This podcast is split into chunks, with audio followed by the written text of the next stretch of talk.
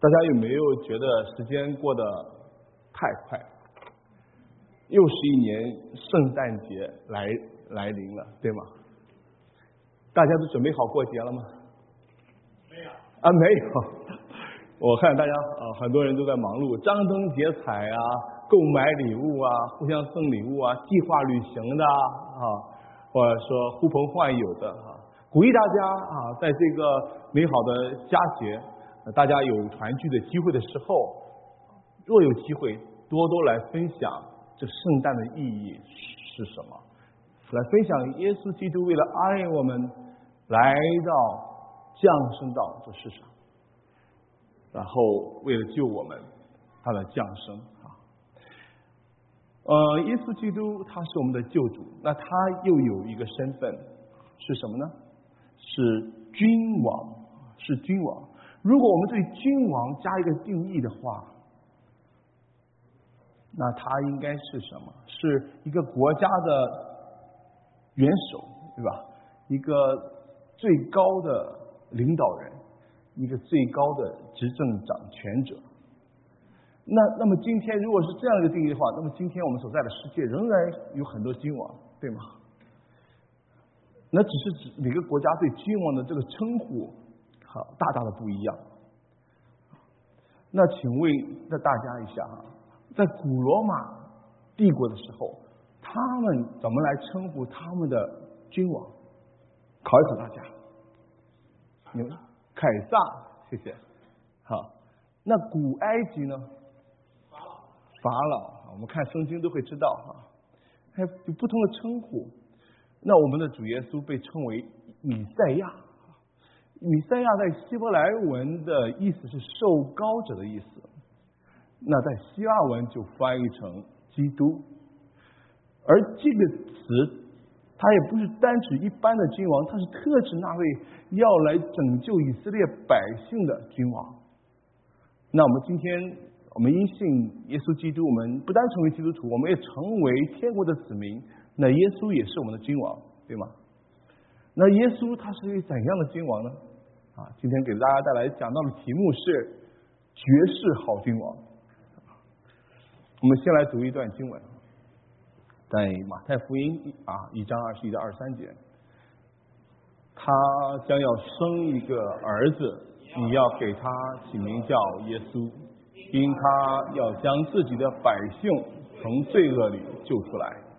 这一切的事成就，是要应验主借先知所说的话，说必有童女怀孕生子，人要称他的名为以马内利。以马内利翻出来就是神与我们同在。好，我们有一个祷告。天父，谢谢你赐给我们你的话语，出于你的话，没有一句不带着能力的。主要就求你今天借着你的话语，我们在你的话语中来敬拜你的时候，让我们深深的来经历你。主要请你借着你的圣灵来分给每一个。弟兄姐妹，按照他们灵里的需要，按照他们的生命的需要，将你自己话语来，让他们被啊饥渴的心被喂养。主啊，我们谢谢你啊，听了弟兄姐妹为我为讲台的祷告，我真的相信你听他们祷告，我相信你必会洁净，必会加给我够用的力量，来将你的话语分享出来。乃至我们整个的今天的敬拜，是吧？充满了你的恩典，你的同在。祷告奉主耶稣基督的名，Amen。我们看到哈，这个经文说到耶稣，他是为了拯救我们而降生的君王。他是为什么来拯救我们？他要把我们从什么里面拯救出来？耶稣是为我们拯救的君王，这是非常了不起的消息。我没听说过，在世界上有哪个国家有个君王是为他的百姓降生的？我不知道有没有听说过。我只知道我们百姓好像都是为了君王而生的。你知道当时的犹太人，他们对这个君王、对这个米赛亚的期盼，在耶稣那个时代是多么渴望吗？他们期盼这位米赛亚的到来降生。是为了什么呢？他们期盼的是什么呢？他们期盼这位君王以大能的手带领他们脱离那个埃及，不是埃及，对不起，罗马政府，那是当时罗马帝国的统治，把他们救出来，复国，建立以色列国。这是他们深切的对这个米赛亚的一个期待、期望。可是你看经文里面，神要给这些百姓什么呢？他说他来是要把他的百姓从罪罪的里面救出来。你会发现这个期待和神要给他们降临的这个要给他们的相差很远，完全不符合，对吗？完全不符合。为什么会这样子？弟兄姐妹，你们有没有对我们的主耶稣有过期盼、有过期待、有过问他想要的东西？你想问耶稣要的是什么？你知道耶稣想要给你的又是什么吗？你要相信耶稣要给你的，往往比你想要的东西更特别，更出乎你的意料，更好。那这个经文里面二十一节告诉我们说，他将要生一个儿子，你要给他起名叫耶稣，因他要将自己的百姓从罪恶里救出来。谁是他自己的百姓？弟兄姐妹，想一想，谁是他自己的百姓？嗯，是我们吗？是犹太的当时的那些的犹太的民众吗？很奇怪，如果是真的是我们或者是犹太的那些的信啊，犹太人的话，他们其实是神的百姓，他们为什么还需要被从罪恶里救出来呢？他们从小熟读圣经，敬拜神，认识神。这这个这句话，如果把这个百姓如果换成世人，会觉得会不会觉得会更更好一点？啊，对不对？他的百姓发生了什么？为什么要把他的百姓从罪恶里救出来？那我们要看这个这一节经文的这个他下面这个预言呢？这一切的事的成就要应验主借先知的话说。天使说，因着耶稣的降生，这个预言它应验了。这个预言，它这个预言是应验了。那我们就回到这个预言这个的当中来寻找这个答案，这个问题的答案。这个预言很特别，非常特别。他说，童女怀孕生子，从今天的这个角科学的角度来讲，是不可能的事情，对吧？你不要说不信耶稣的人，呃，都不能够接受，不相信。你会发现，就连一些基督徒，他们都不相信。他们宁可相信耶稣是神，耶稣从死里复活，他们不相信处女会怀孕，因为不科学。那从我们今天不从科学角度，我们从历史的角度来去看这个预言，这个先知是在什么样的一个历史的背景和处境下说出的这个预言？所以说，我们要回到啊，这个先知所在的时代，就是在耶稣降生的七百年以前的这个预言啊。那这个时期呢？以色列国已经分裂成两个国家，北国是以色列，南国是犹大，而且两国经常的交战啊。虽然是同一个民族，那在一次以色列国，他联合了亚兰国，一起的来攻打这个南国犹大，这一路的攻城略地，就打到了他们的京城耶路撒冷啊，就围城了。但是久攻不下，因为耶路撒冷的城门很厚很高，久攻不下。但是在城里面的这些的君王啊、百姓啊，就心惊胆战啊，非常的害怕。那这在这个时候，其实神就派他的先知以赛亚，就去给这个当时的那个犹大的君王亚哈斯一个平安的消息，让他保持安静，信靠神，不要害怕，因为这两个王，你只要在那里，他们必然会失败而归的。他们会失败而归的，但是亚哈斯心里面却想要与亚述国结盟，因为亚述国的位置正好在这个呃亚兰和以色列的上面背后，他希望亚述可以派兵来个围魏救赵啊，来攻打这个以色列和亚兰，他就会得救。他是这样子的一个想法。那就在这个关键的时刻，神又再次的借以赛亚的口，借以赛亚去对亚哈斯说话，就是这一段经文。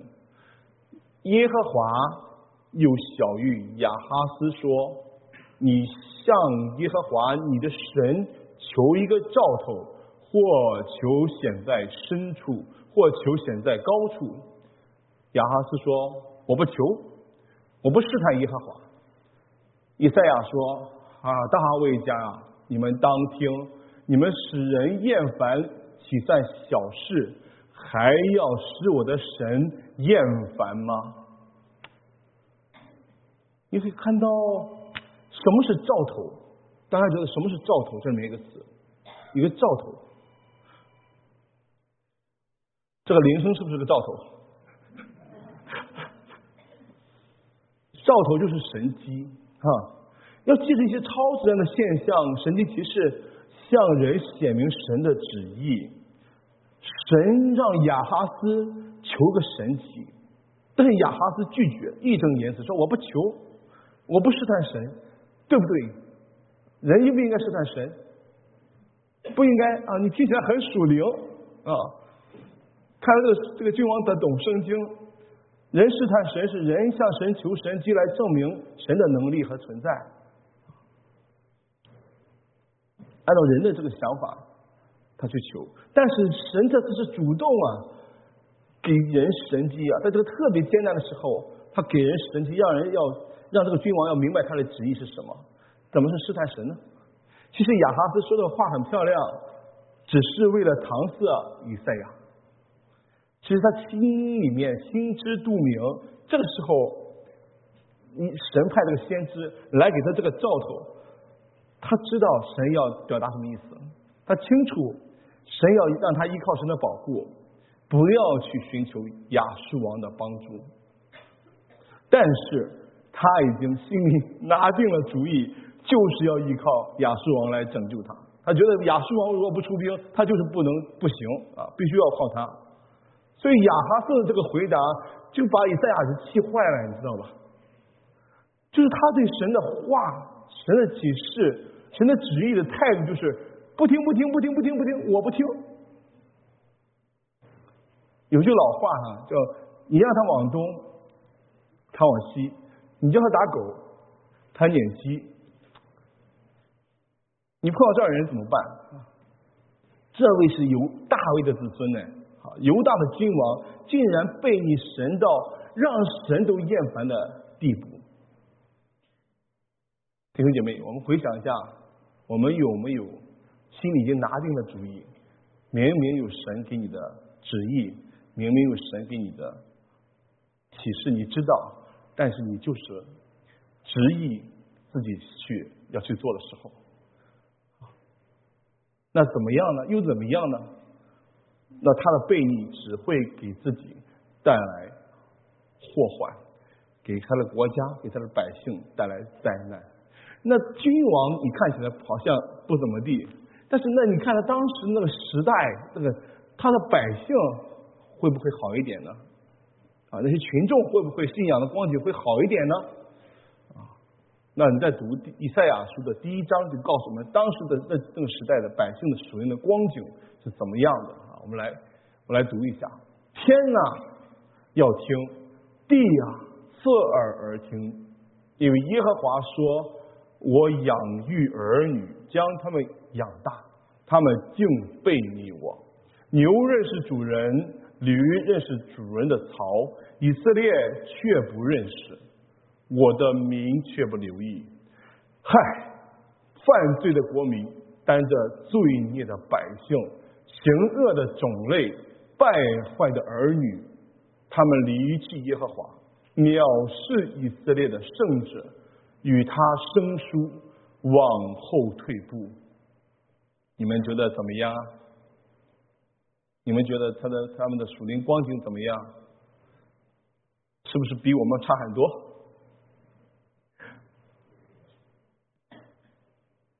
很糟糕，对不对？历史告诉我们，上帝的百姓还是会犯罪的，而且还不少犯。在列王记下十六章介绍这位亚哈斯君王，还说到他不但在圣殿里敬拜耶和华神，他还敬拜各路的外邦的迦南的偶像神明啊，这么样一个君王，而且还背逆神，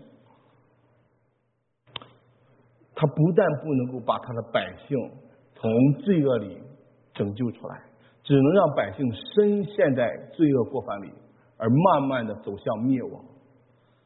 历史就告诉我们，一个被神亲自拯救、用大能神迹骑士出离开埃及的以色列民族，啊，然后又打败了迦南各国，在这个迦南地建立了以色列国的这么一个神奇的一个国家被建立起来，以敬拜独一真神的信仰为中心的民族，一步一步一步沦落到分裂，然后先后的。亡国，然后百姓被杀、被流放的这样的一个悲惨的地步，然后圣殿竟然也被毁，就代表他们彻底的失去了神的同在，这是让百姓真的最大的痛苦和悲哀。原因是什么？原因是经济吗？是军事吗？是人文吗？是国际关系吗？原因是什么？你通过神告诉我们，原因是什么？是是是什么？哦，是罪，对吗？罪竟然是导致这一切的失败、一败涂地、一切痛苦发生的源头。这一切都让人看起来是那么的绝望、无助。哦，无力挽回，他正在像一个急速的火车正在往下坡冲，你怎么能够再把它拉回来？冲向了一个灭亡的一个地步。但是，即便如此，神仍然深爱着他的百姓，他为他们预备了救恩。所以说，以赛亚就把这个预言就说了出来。他说：“因此，你不要兆头。”主自己要给你们一个兆头，必有童女怀孕生子，给他起名叫以马内利。啊，神自己要给他们这样一个神迹，让他们可以得救。要神自己要挽回，要拯救。所以说，童女怀孕生子，它不单单是一个神迹而已，它是一个证据。证据证明什么呢？证明神决意。要把他的百姓从罪里面救出来，为什么呢？因为只有童女生的那个孩子才有资格，才有能力来为他的百姓、为所有的人代赎罪孽，对不对？是不是这样子？所以说，他就就证明了这个神的旨意是把他们从罪中救出来。所以天使吩咐约瑟，你要给这个婴孩起名叫什么？耶稣啊，所以耶约约瑟听了天使的话，就会给他降生的时候给这个孩子起名叫耶稣。耶稣这个名字是什么意思？又起名叫耶稣，又起名名叫以马内内内利，两个名字。耶稣这个名字是什么意思？神拯救。以马内利呢？神同在，对吗？神拯救和神同在，你觉得是什么关系？同在才能拯救哎，正好相反，因为同在是神的目标，神要把百姓从罪里救出来，要让他进入到神的同在的里面，因为他们失去了神的同在，那就借着耶稣的救恩拯救进到神同在的里面，神拯救到神同在，我们他说百姓已经在罪恶的掌权的里面。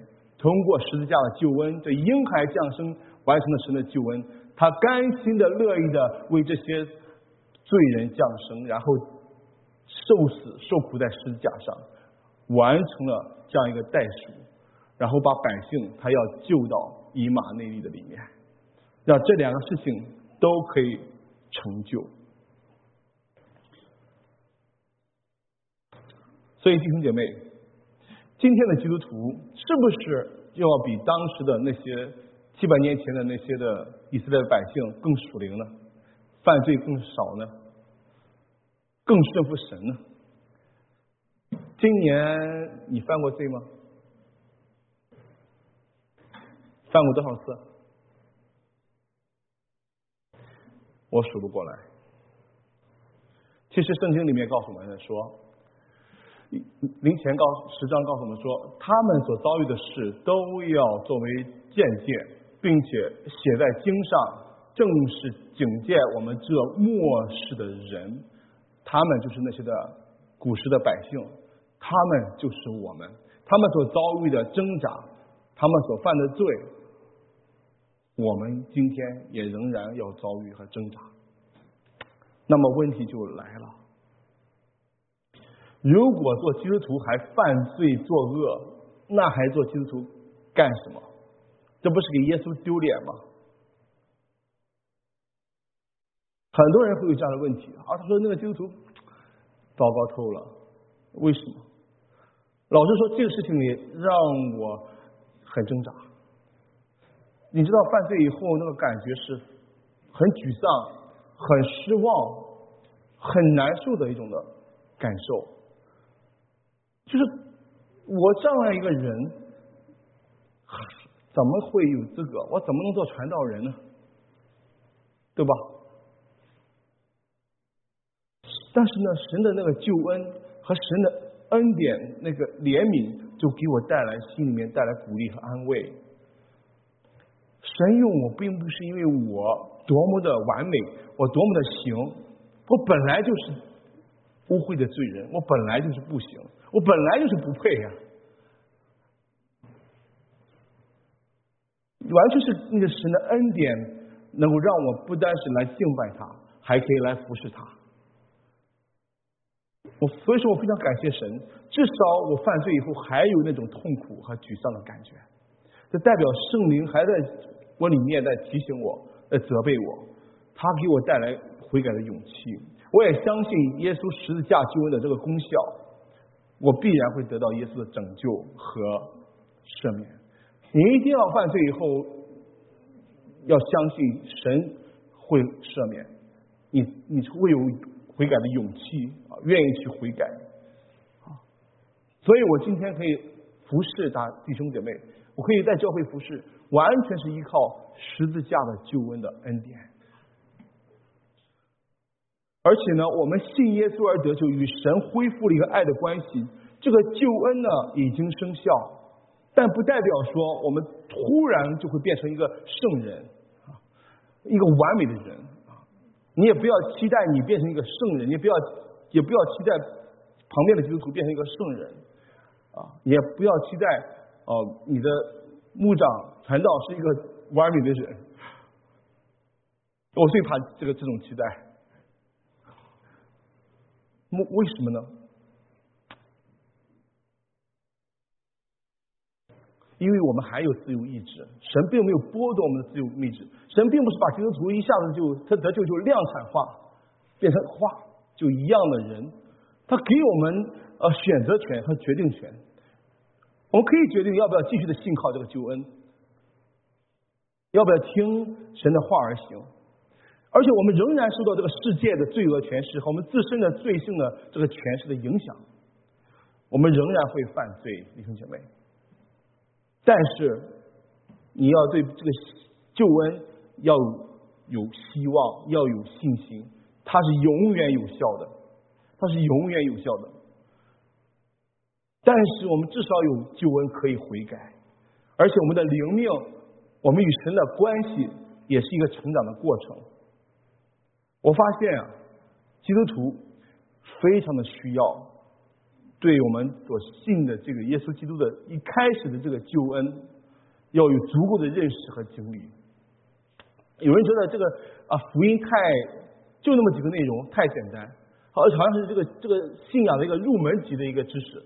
他进到这里面以后，他就要想要往更深入的知识去寻寻求寻找。但是我跟大家说，这个十字架的救恩呢？你当你去揣摩，当你去认识、去经历它的时候，你会发现它是非常的奇妙，非常的深厚。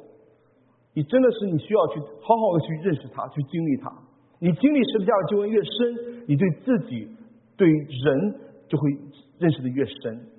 我们越认识十字架救恩的时候，我们越能看清楚为什么耶稣他要降生这么的复杂，要预言他降生，预备这么长时间来为了我的罪，把我从罪里救出来，仅仅是把我从罪里救出来。其实我们有很多的需要，他希我们希望神把我们从单身的情况里面救出来。我们希望把我们从神从我失业的情况里救出来，从病痛里救出来，从一切的痛苦、矛盾里面、纠结里面救出来。但是耶稣基督他把我们要从罪里面救出来，为此他付上生命的代价。为什么？当你真的尝到了耶稣基督救恩的时候，你才看清楚那个罪的真实的面目到底是什么。我以前以为罪就是一个心中的邪念，然后造成了一些不端的不好的行为和言语。啊，伤害了别人，伤害自己。但是我发现我太小看这个罪和罪的影响力了。其实啊，我会犯罪，是因为我本来就有罪。我是生来就在罪的里面的，我是生在罪的里面。我与罪恶这个情况是共存亡的。罪的影响力充满着我的认知、情感、意识和身体。然后蔓延到我的家庭、工作、服饰、人际关系、言行举止的上面，而且罪在我的生命当中占有的地位是主导的地位。只要在合适的情况下，只要那个考验来了、试探来了、诱惑来了，我一定会犯罪。我没有任何的抵抗能力，因为他在我的身上掌权。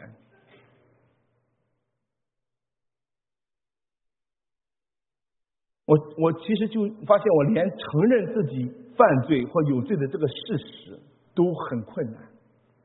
我会发现，我为什么很困难？因为这个罪在我身上一直在发挥着作用。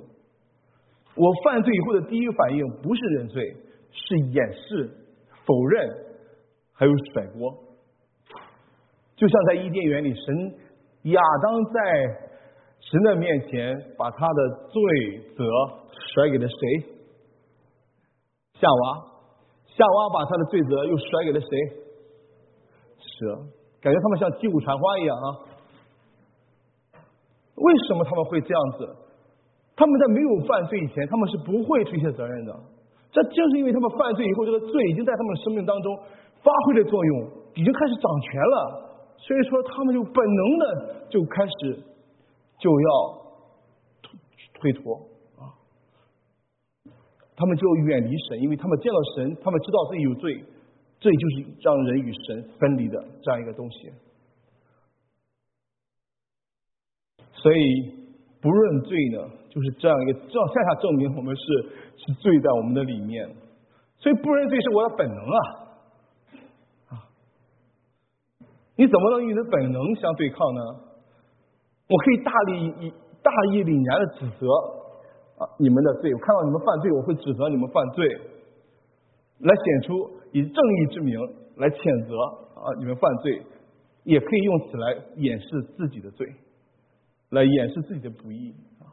所以说贪得无厌，所以骄傲啊、悖逆，这是我的本性。你知道吗？你要能看清楚自己的本性，你也要靠耶稣基督的救恩的。人在得救以前是不能够有这个能力的。自私是我的本性，虚伪诡诈是我的特长。不信神、逃避神、抗拒神是我的本性。为什么？你会发现传福音好难啊！为什么他始终的都都在抗拒？所以说，如果靠我自自己的本性说，我爱耶稣，我顺服神，我敬畏神，这都是在说谎。我不可能做到，这都是在伪装。因为罪在我的生命中是一个掌权的地位，掌权者的地位。我原本其实就是罪的奴隶。这个在我信耶稣以前，我没有意识到这一点。我想要反抗，因为我有良知、有道德律、有是非观，但是我没有能力反抗，弟兄姐妹，我不知道你们有没有这样的感受。而且只要在我在最终活着，一定有些 signs，有些兆头，有些迹象，很奇怪啊！好事明明是好事，也会变成坏事；明明是一段好的关系，会变成坏的关系。这就是罪所发生的作用。直到耶稣基督来找我，直到耶稣基督的救恩来到我的面前，来他的好消息临到我，我竟然信主了。然后这一切的认我的认知和一些的生活方式都在发生转变。如果如果我们呢，可以向人认真的，向神认真的承认自己的罪而悔改，这本身就是神迹啊！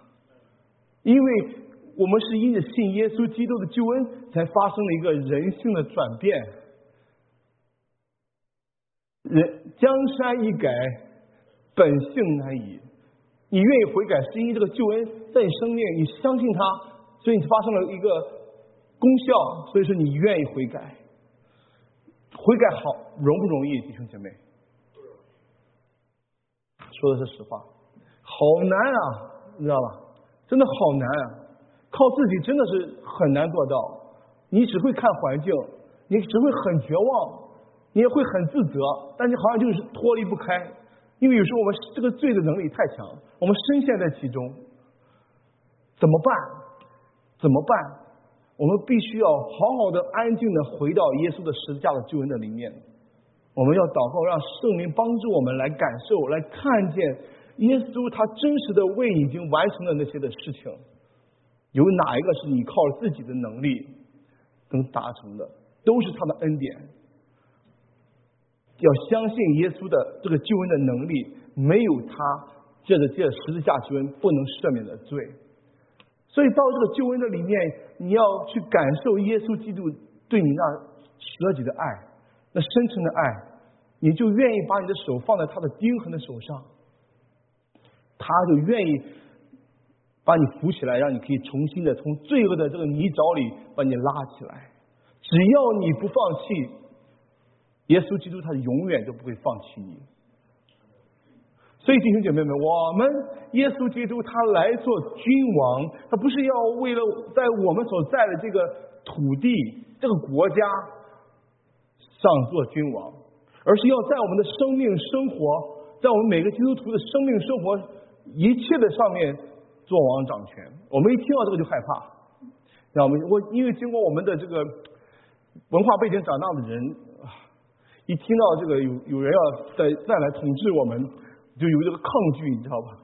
因为觉得这种的这种的辖制，不知道为什么啊，可能也是罪的一个呃一个作用。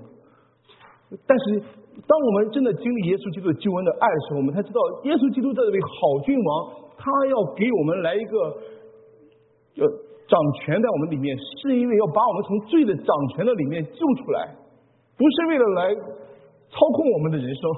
是要给我们权柄，让我们可以从一个没有办法逃离，靠着他可以完全的从这个罪的掌权里面进到他里面，然后呢进到以马内利，进到神同在的生活里面。我们都知道神与我们同在，神无处不在。但是耶稣基督要让我们得救，是让我们要真实的感受，让我们在我们的生活的里面要有这样一个与神同在的生活。不是一种的，只是一种的啊幻想啊。所以说，什么叫让耶稣在我的生命生活中掌权？就是你做的事，你的决定，听耶稣的话，按照他的旨意来去做决定，按照他的旨意去行。耶稣所说的话，我们能不能做到？其实是不容易的。他说：“你要爱弟兄姐妹。”那个饶恕那些得罪你的人，凭我们的本性，很多我们都觉得太难做到了，不可能做到。啊，你要看马太福音的话，福音的话，不可能顺服，不可能顺服他，还让你做干什么？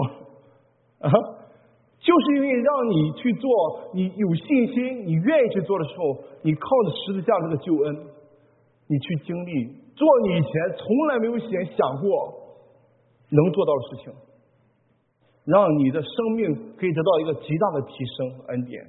这就是他为什么要来在我们的生命当中来掌权，这是要提升提升我们，因为罪恶的权势大大的限制了我们啊！很多人说科学发展起来，我们人的潜能呃太用百分之多少都太少了，当潜能发挥到一定百分之多少的时候，我们能做多少的事情哈？这种的说法，你知道吗？最限制了我们。圣经里面说的很好，我们想做，我们愿意做的事情，我们做不到，我们愿意去爱，爱不出来。我们不愿意去说谎，做不到，必须说啊，没有这方面的一个抵抗能力。但是当耶稣的这个掌权来到的时候，我们就脱离这种的罪的掌权和辖制，我们就可以靠着耶稣十字架的救恩，做我们不敢想象的事情，做到超越我们人性本性的那个能力的事情，就是这样子。一切你要要的能力都来自于耶稣的十字架的救恩。不来自于你的本能和本性。现在很悲哀的就是，我们基督徒，我们要服侍，我们要做好，要做什么事情，我们与人相处都靠我们的本性，不靠耶稣十字架救恩，这是非常悲哀的啊。而神的同在和神和罪的同在，无法并存在基督徒的生活的里面。好，我现在啊，给大家做一个演示哈，拿出一个道具来。如果说把我们基督徒的一生的生活的状态比方成比作一条线的话，我这里有个道具哈，给大家演示一下，是一根，它不会是个平行的线，因为罪呢和神它不会是平行的，它肯定是个竖直的线。啊，这代表我们的基督徒一生的生活的状态。上端呢是神以马内利。神活在神的同在里的生活，下一段呢是活在最终的一个生活。我想问大家哈，如果说我们在信耶稣以前，我们的我这个圆环就代表我，就代表我在信耶稣以前，我的位置是在哪里的？在底端的，对吧？在罪的生活的里面，这无可无可厚非。那我能不能自己往这个神的同在里去走？靠自己？可不可以这样子？我靠我的好行为行不行？我慈善可不可以？能不能够？不能够，因为这就是罪的作用。罪就像地心引力一样，我没有能力去挣脱，没有能力去可以挣脱他的这个能力往上走，对吗？我不能够，那我怎么办？我完全需要一个外力的帮助啊！我们现在就请外力来帮助我们，请我们的同工姚建长老来帮助我们一下。而这个外力所代表的是这只手，大家注意，它代表是什么？这只手把我们要拉到这个神同在里面，这只手是是谁？是耶稣的手，对不对？是耶稣基督的救恩啊！是圣诞节降生所带来的耶稣基督的救恩呢？他要带我们去哪里？告诉我，到神的同在里，是不是这样子？那这个这个我可不可以走到一半？就是说他。停下来歇一会儿，可不可以这样子？不可以，不会的，因为当因为耶只当耶稣在我们生命中掌权的时候，他必然会往神的同在里走，这是他的目的，你还记得吗？他就要救我们呃脱进到神的同在的生活的里面。但是我们可不可以要求他放手？当我们要求他放手的时候，就是这样子，我们可以要求他放手。因为我们信主以前，我们没有选择，我们不能够；但是我们信主以后，我们并不是被剥夺了选择权，而是我们增加了选择权。我们可以选择信靠神，我们也可以选择来自己走。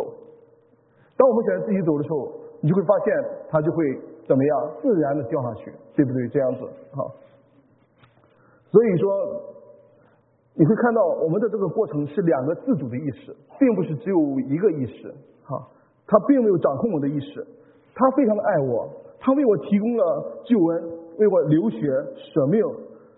那当我信靠他，当我让他的在我的生命中掌权，就是听他的话来做决定，来遵行，照他的吩咐去服侍去做的时候，他就必然会带着我到神的同在那里去，这是他的目标。那我到了这上面以后，我离下面怎么样？就会越来越远，越来越远，对不对？就会很远，就会脱离下面这个罪的权势。你说他的这个手的力量大，还是地心引力的力量大？这就是一个神的救恩跟罪的权势的一个能力的比较。罪的权势能力很大，但你一定要相信神的救恩的力量更大，他甚至能把你救到神的同在的里面去，你就会经历到过一个活在神同在的生活里面。当然，当然反之亦然。当我们不不愿相信、不相信耶稣的这个救恩，我对他表示怀疑，我也不照耶稣的话去做，我要把生活掌控在自己的手里。我只有自己给自己的生活和人生掌权的时候，会怎么样？对了，它就会往下掉，而且掉的一般掉的速度比上升速度还快。所以说，我们在罪的当中的生活方式和行为，是因为罪的关系。你会发现在这个地方的生活，你会发现我们的生活、我们的工作、家庭关系、服饰、身心灵，慢慢的。或者说会出现一些失衡，会出现很多的一些张力、痛苦，会出现啊。那我们当我们乐意的话去悔改的时候会怎样？再次的依靠耶稣基督会怎样？我们还会上升，所以说会回升上来。所以说，当然基督徒的生活他不会保持一个平稳、持续上升的状态，因为每个基督徒对。救恩对耶稣基督的信靠那个程度和尾声的程度是不一样的，会有上上下下的过程啊，这是正常的哈，就是这样。谢谢姚建长老，你会发现它一定是一个动的，它一定不会停止的。你不靠耶稣基督的这个救恩的时候，它不会停在那里。你说你的灵命是个 level，停在二阶段没有的事情，它一定会掉下去。这就是为什么啊？这就是为什么我们的这个救恩。那么的重要，就是那么的重要。神不是靠操控我们来让我们可以过得成圣，或者是进入神的同在里面，经历神的同在，其实是让我们甘心乐意的，因为他相信这个救恩的能力是可以让人甘心乐意的去顺服，去经历到，去完全的脱离神的呃脱离那个罪的权势。所以我这个的呃比喻哈道具，大家可以理解哈。所以说，弟兄姐妹，关键是什么？关键是这位好君王，对不对？关关键是这位好君王，我们需要紧紧的、时时的依靠耶稣基督的救恩，让他的旨意通行在我们的身上，我们的生活就不再一样。我们只有真的感受到，耶稣想让我们基督徒过了那种幸福的生活。所以，这个这个过程当中，这个信，你就要理解到底什么是信啊？信是一个持续的过程，而且我发现，当耶稣在我的生命生活当中去掌权的时候，他并不是要把我的权利给拿走，而是要借着我们行使他的权利，要给我们赋予我们更多的权利。比方，我们信主以后，我们有了服侍的权利，有祷告的权利，传福音的权利。当我们好消息传给人的时候，人因着我们所传的好消息，我们呼召他们就可以借此来信主，认识耶稣基督。他给了我们很多的特权，是我们信主以前没有的啊。所以，当我们信神以后，信耶稣基督以后，我们对世界上很多的观念、民族、国家、这权利或什么的，都会有些更新，不再保持一个原来的那种被受伤害的状态的那种认知啊。所以说，当我们去服侍的时候，我们就感受到、经历到神的同在的喜乐。我们一定要记住，我们的君王耶稣，他不只是要救我们远离罪恶啊所带来的那些痛苦。其实我们以前在最终也挺快乐的，那种最终之乐。我们在世界上到处找一些可以让我们快乐的东西，娱乐、媒体啊，享受旅各种的让我们可以快乐的东西。耶稣基督希望我们能够幸福快乐，他所以说他把我们要救在神的同在在里面。当你切实的去。照着他的话去行的时候，你就真的能够感受到神的同在的时候，你就知道什么是真正的喜乐，什么是真正的平安。你用它来比较你在世上的那种寻欢作乐、吃喝玩乐、吃喝玩乐，这是完全不同的感受，完全不可比拟的。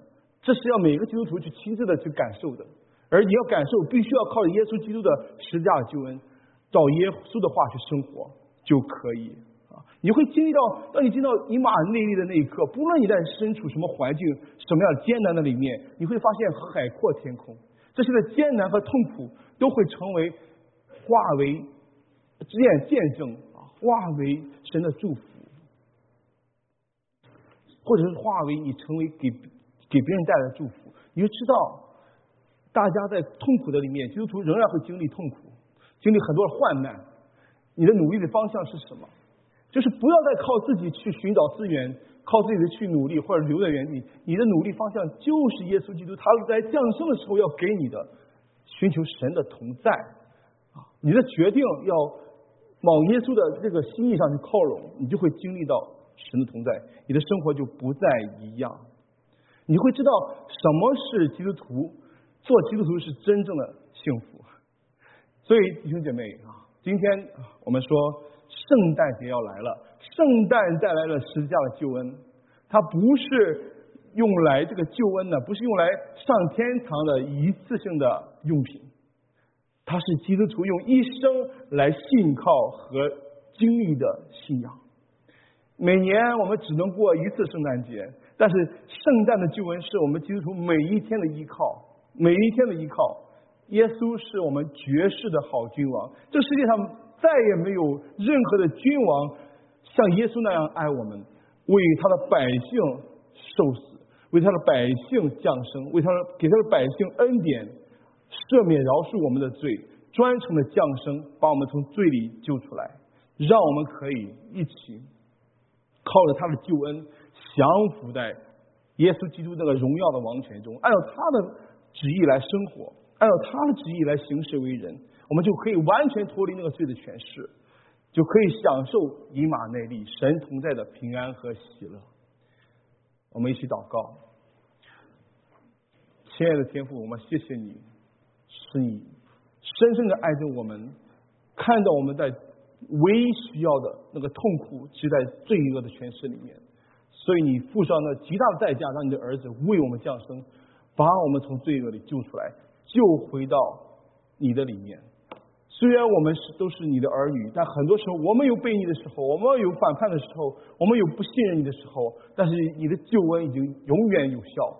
当我们愿意来信靠你的时候，你就让我们深深的来经历那在神你同在里那个真正的平安和喜乐。求你给我们信心，祷告奉耶稣基督的名，阿门。